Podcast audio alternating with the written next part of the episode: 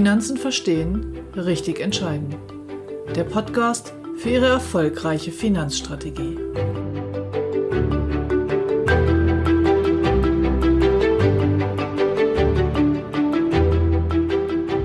Heute beginnen wir, Ihr Finanzprofil zu erstellen. Im ersten Schritt definieren Sie, wie Sie leben möchten, wie Sie heute leben, wie Sie im Alter leben möchten und welche Wünsche und Ziele, für die Sie Geld benötigen, Sie auf dem Weg dorthin noch haben.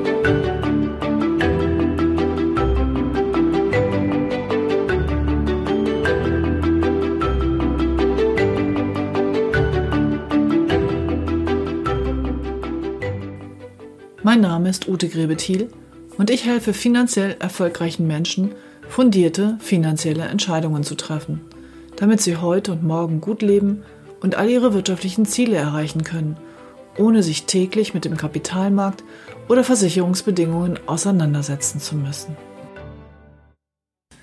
Guten Tag und herzlich willkommen zu Episode 13 von Finanzen verstehen, richtig entscheiden. Ich möchte mich erstmal bedanken für die Zuschriften, die ich von Ihnen bekommen habe. Einige Themen sind mir genannt worden, zum Beispiel private und gesetzliche Krankenversicherung oder auch Kindervorsorge für Neugeborene. Ich werde diese Themen besprechen, wenn wir zu den Versicherungen kommen. Zwischenzeitlich habe ich den Absendern aber schon direkt geantwortet. Heute geht es darum, dass Sie einfach mal alles aufschreiben, was Sie so vorhaben im Leben, wofür Sie Geld brauchen. Also wie Sie heute leben, wie Sie später leben möchten und welche Wünsche und Ziele Sie haben. Am Ende dieser Folge werden Sie also eine Gesamtaufstellung Ihrer potenziellen Ausgaben haben. Auf der MLP Homepage gibt es eine abgespeckte Version des Beratungstools, mit dem ich meine Kunden berate. Das werde ich Ihnen in den Shownotes verlinken und dann können Sie dort auch einfach ganz anonym Ihre Zahlen eingeben, Ihre Ziele, Wünsche und Ihr Leben dort definieren und bekommen einen ersten Eindruck davon, wie so eine Beratung aussehen könnte oder auch einfach, welches Ergebnis Sie da zunächst für sich bekommen. Starten möchte ich heute mit Ihren Wünschen und Ihren Zielen. Im allerersten Schritt geht es mal um den Puffer. Sie sollten, grobe Orientierung, zwei bis drei Netto-Monatsgehälter als Puffer zurückgelegt haben. Das ist einfach Geld für die Dinge, die unvorhergesehen auf Sie zukommen.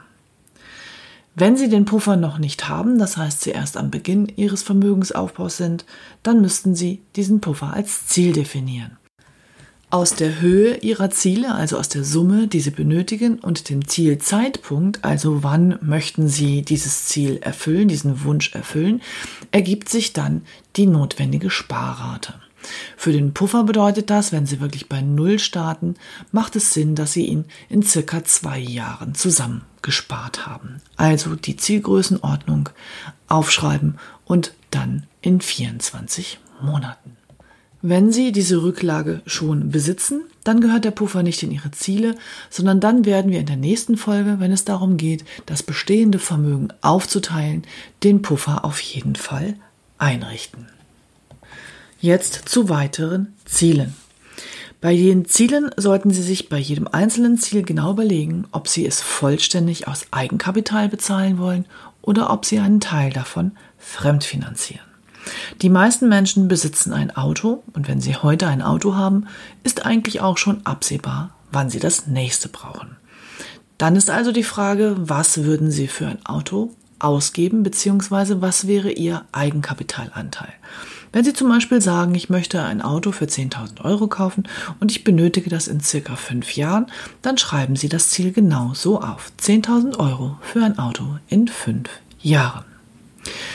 Viele Menschen haben als Hauptziel oder als größten Traum in ihrem Leben das eigene Haus oder die eigene Eigentumswohnung. Hier ist es ja in der Regel so, dass man nicht so lange spart, bis man das Geld zusammen hat und sie dann kauft oder das Haus dann kauft, sondern da wird meist mit einem Darlehen, also mit Fremdkapital gearbeitet. Meine Empfehlung ist, dass Sie circa 20 Prozent Ihres Traumhauses ansparen.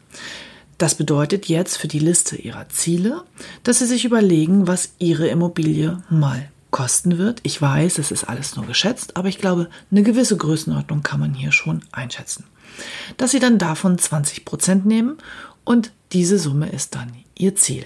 Und dann kommt es noch darauf an, wann Sie das ungefähr planen. Nächstes Jahr, in fünf Jahren oder in zehn Jahren. Also hier auch wieder den Zielzeitpunkt dazu schreiben. Dann geht es um weitere Wünsche und Ziele. Das sind Auto und Haus ist das, was die meisten meiner Kunden nennen und danach wird es wirklich sehr individuell. Ich bin jetzt einfach mal von mir ausgegangen. Eines einer meiner großen Träume ist ein eigenes Wohnmobil. Und so wie ich das gerne hätte, kostet es bestimmt 60, 70.000 Euro. Also würde ich jetzt 60.000 Euro aufschreiben und meine Zielgröße war immer so mit 55. Das bedeutet für mich jetzt noch in vier Jahren, aber wenn Sie jünger sind, kann das ja auch länger dauern. Dann habe ich zum Beispiel sehr gerne meine Fahrräder. Und ich besitze jetzt, bin stolze Besitzerin seit ein paar Monaten eines Bromptons. Brompton ist ein Faltrad und ein relativ teures Faltrad. Wenn Sie sich ähm, ein bisschen auskennen, dann wissen Sie, was ich meine, meine, sonst googeln Sie es einfach mal. Also auch solche kleineren Wünsche, wenn Sie sagen, ich habe einen Wunsch in Höhe von 2.000, 3.000 Euro und Sie möchten darauf hinsparen, dann geben Sie das ein mit dem Zielzeitpunkt und daraus ergibt sich dann die Sparrate. Bei Wünschen und Zielen meiner Kunden kommen dann halt auch noch ganz viele andere Sachen vor. Zum Beispiel die große Reise. Einmal ein Sabbatical machen, eine Weltreise machen. Eine Kundin ist jetzt gerade zurück aus Australien nach sechs Monaten. Dann habe ich einen Kunden, der hat sich einen Flügel gekauft für 30.000 Euro. Das war auch lange Jahre eines seiner Ziele. Es kann natürlich auch ein großes Auto sein oder wie auch immer. Da ist der Fantasie keine Grenzen gesetzt. Schreiben Sie einfach erstmal alles auf, wovon Sie träumen. Im ersten Schritt ist es wirklich ein Wunsch dir was. Danach kann man immer noch gucken, wenn Geld und Vermögen nicht für alle Wünsche reichen, wie Sie Prioritäten setzen. Also im ersten Schritt jetzt alle Wünsche aufschreiben mit der Höhe des benötigten Kapitals und des Zeitpunktes, wann Sie das am liebsten realisieren. Nun geht es weiter mit Ihrem Leben heute. Ganz genau genommen ist es einfach eine Ausgabenrechnung. Sie schreiben alles auf, wofür Sie heute Geld benötigen. Ich werde in den Show Notes eine Liste anhängen, beziehungsweise den Link zu einer Liste anhängen, ähm, die Ihnen dabei Hilfestellung leisten kann, das alles aufzuschreiben. Ich habe hier eine bestimmte Reihenfolge, in der die Ausgaben aufgeschrieben werden sollten. Das hat folgenden Hintergrund. Die meisten dieser Ausgaben sind veränderlich. Das heißt, Sie können wählen, ob Sie in einer großen oder in einer kleinen Wohnung wohnen.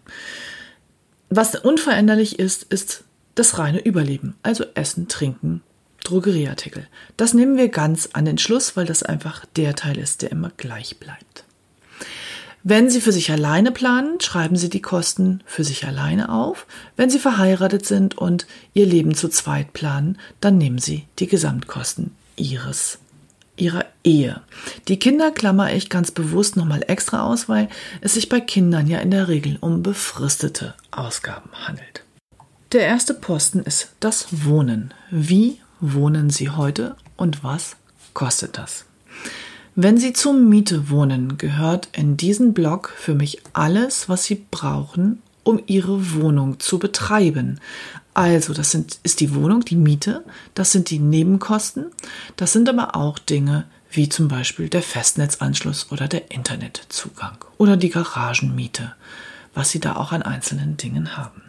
Wenn Sie schon im in der eigenen Immobilie wohnen und eine Rate an die Bank haben, so bitte ich Sie, das zu trennen. Das heißt, Sie schreiben einmal den Posten der Finanzierungsrate auf. Das hat wieder den Hintergrund, dass die ja befristet ist und irgendwann endet.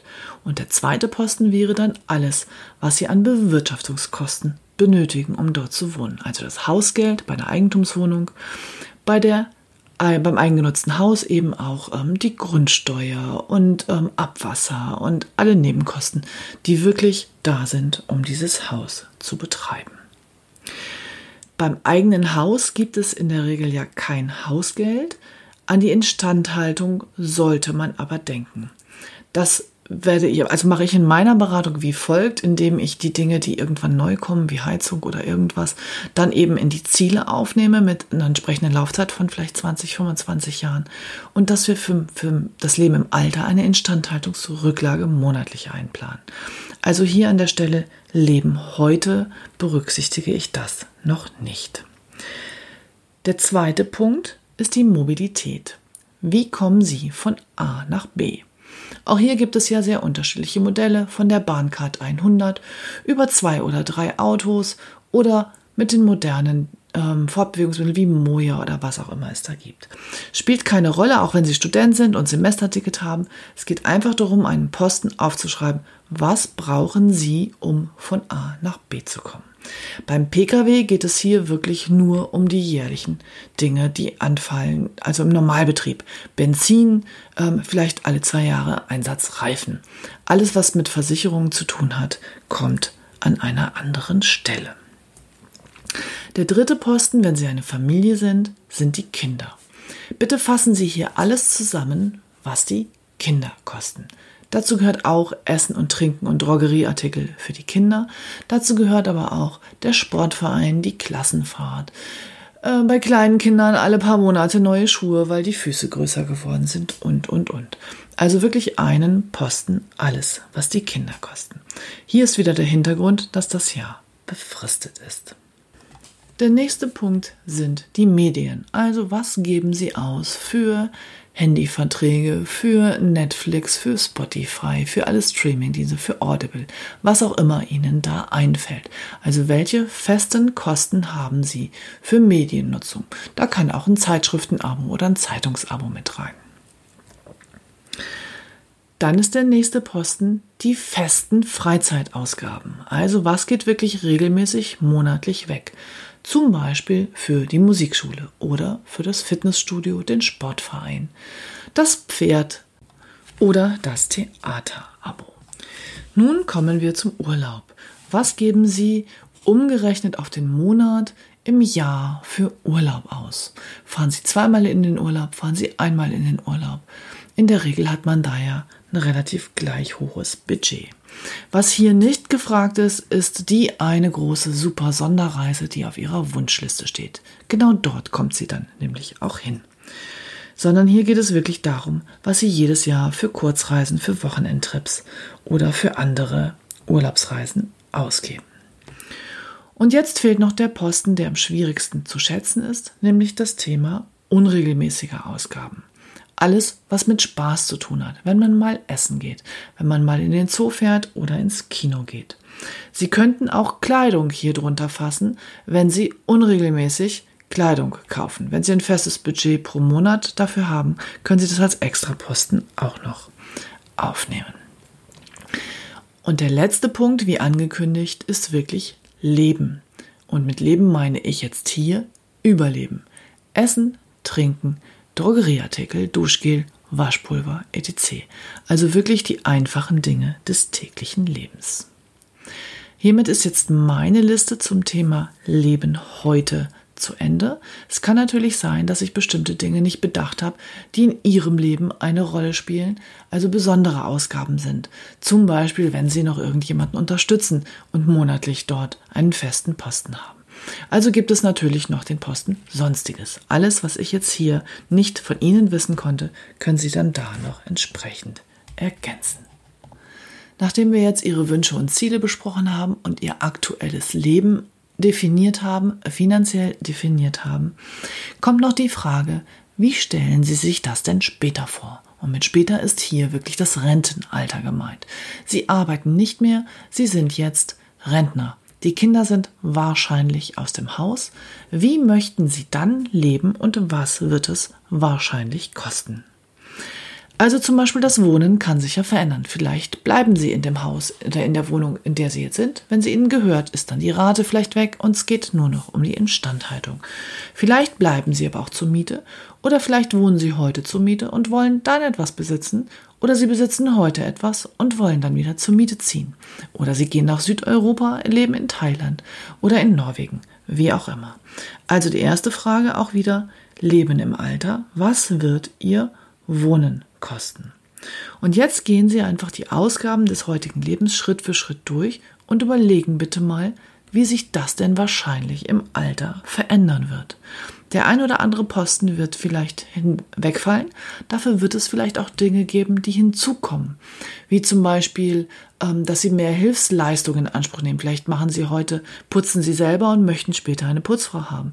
Oder ähm, Sie möchten regelmäßig dann zur Massage gehen oder zur Fußpflege oder ins Kosmetikstudio. Wie auch immer. Also vielleicht gibt es Ausgaben, die sie heute nicht haben, die im Alter hinzukommen. Genauso wie es Ausgaben wird, die sie heute haben, die vielleicht im Alter wegfallen. Es wird auch Ausgaben geben, die vielleicht im Alter höher ausfallen. Im Moment können Sie vielleicht nur einmal im Jahr in den Urlaub, später haben Sie mehr Zeit, vielleicht möchten Sie dann mehr Geld für Reisen ausgeben oder Sie möchten häufiger ins Theater gehen. Hierbei bitte ich dann auch zu bedenken, dass Sie für Ihre Immobilie, wenn Sie eine Eigengenutzte haben, jetzt an die Instandhaltungsrücklage denken. Dort gibt es im Prinzip zwei Orientierungsgrößen. In der Regel kann man sich da irgendwo in der Mitte einordnen. Ähm, der Verband der Eigenheimbesitzer sagt, mindestens ein Prozent des Preises bitte pro Jahr an Instandhaltung einrechnen. Dort ist in der Regel dann auch das Grundstück mit drin, sodass ein Prozent passt. Beim Kapitalanleger sagt man ja, dass er steuerlich 2% pro Jahr abschreiben kann. Das ist die Abschreibung für Abnutzung. Also da geht man von 2% aus, allerdings auch nur auf den Gebäudewert. Also sind Sie mit der Größenordnung 1 bis 1,5 Prozent auf den Wert Ihrer Immobilie sicherlich ganz gut aufgestellt. Wenn Sie Familie und Kinder haben, bitte ich auch noch zu bedenken, dass Sie eventuell später Geld für Enkelkinder einplanen. Auch hier gilt wieder, ich habe keinen Anspruch auf Vollständigkeit. Wenn Sie heute schon wissen, dass Sie im Alter irgendwelche Ausgaben haben, an die ich jetzt nicht gedacht habe, dann bitte ich Sie, die da zu ergänzen. Ich fasse noch einmal zusammen. Sie haben alles aufgeschrieben, wovon Sie träumen und was Sie sich wünschen. Sie haben dazu geschrieben, was es ungefähr kosten wird und zu welchem Zeitpunkt Sie das gerne realisieren möchten. Daraus ergibt sich dann automatisch eine Sparrate. Wenn Sie das Hilfstool auf der Seite von MLP nehmen, was ich in den Shownotes ähm, verlinken werde, dann wird dort automatisch eine Sparrate ausgerechnet, sofern Sie kein Vermögen eingeben. Wenn Sie bereits Vermögen haben, kann man natürlich das auch aufteilen und den Zielen zuordnen und dann gibt es keine oder eine kleinere Sparrate. Dann haben Sie definiert, wie Sie heute leben wollen und was Sie dafür an Geld benötigen. Für Wohnen, Fortbewegung, Kinder, Medien, Hobbys, Spaß etc. Und dann haben Sie sich genau überlegt, wie das im Alter aussehen könnte, welche Kostenpositionen Sie dann noch haben. Beim Alter gibt es jetzt noch einen Aspekt, den wir hier so nicht berücksichtigt haben, den auch das Tool nicht berücksichtigt, den ich aber in der Beratung dann natürlich mit einpflege. Das ist das Thema Inflation. Alles wird teurer und je nachdem, wie alt Sie heute sind, wird es entsprechend einen Faktor geben, den es wahrscheinlich teurer sein wird, wenn Sie dann wirklich im Rentenalter sind. Somit haben wir heute den ersten Schritt einer ganzheitlichen Finanzberatung durchgeführt. Der erste Schritt ist zu definieren, wie Sie leben wollen, heute im Rentenalter und welche Wünsche Sie haben. Beim nächsten Mal wird es dann darum gehen, wie Sie Ihr bestehendes Vermögen auf all diese Bereiche aufteilen. Bis dahin, wie immer, wünsche ich Ihnen nur das Beste, eine gute Woche, viel Gesundheit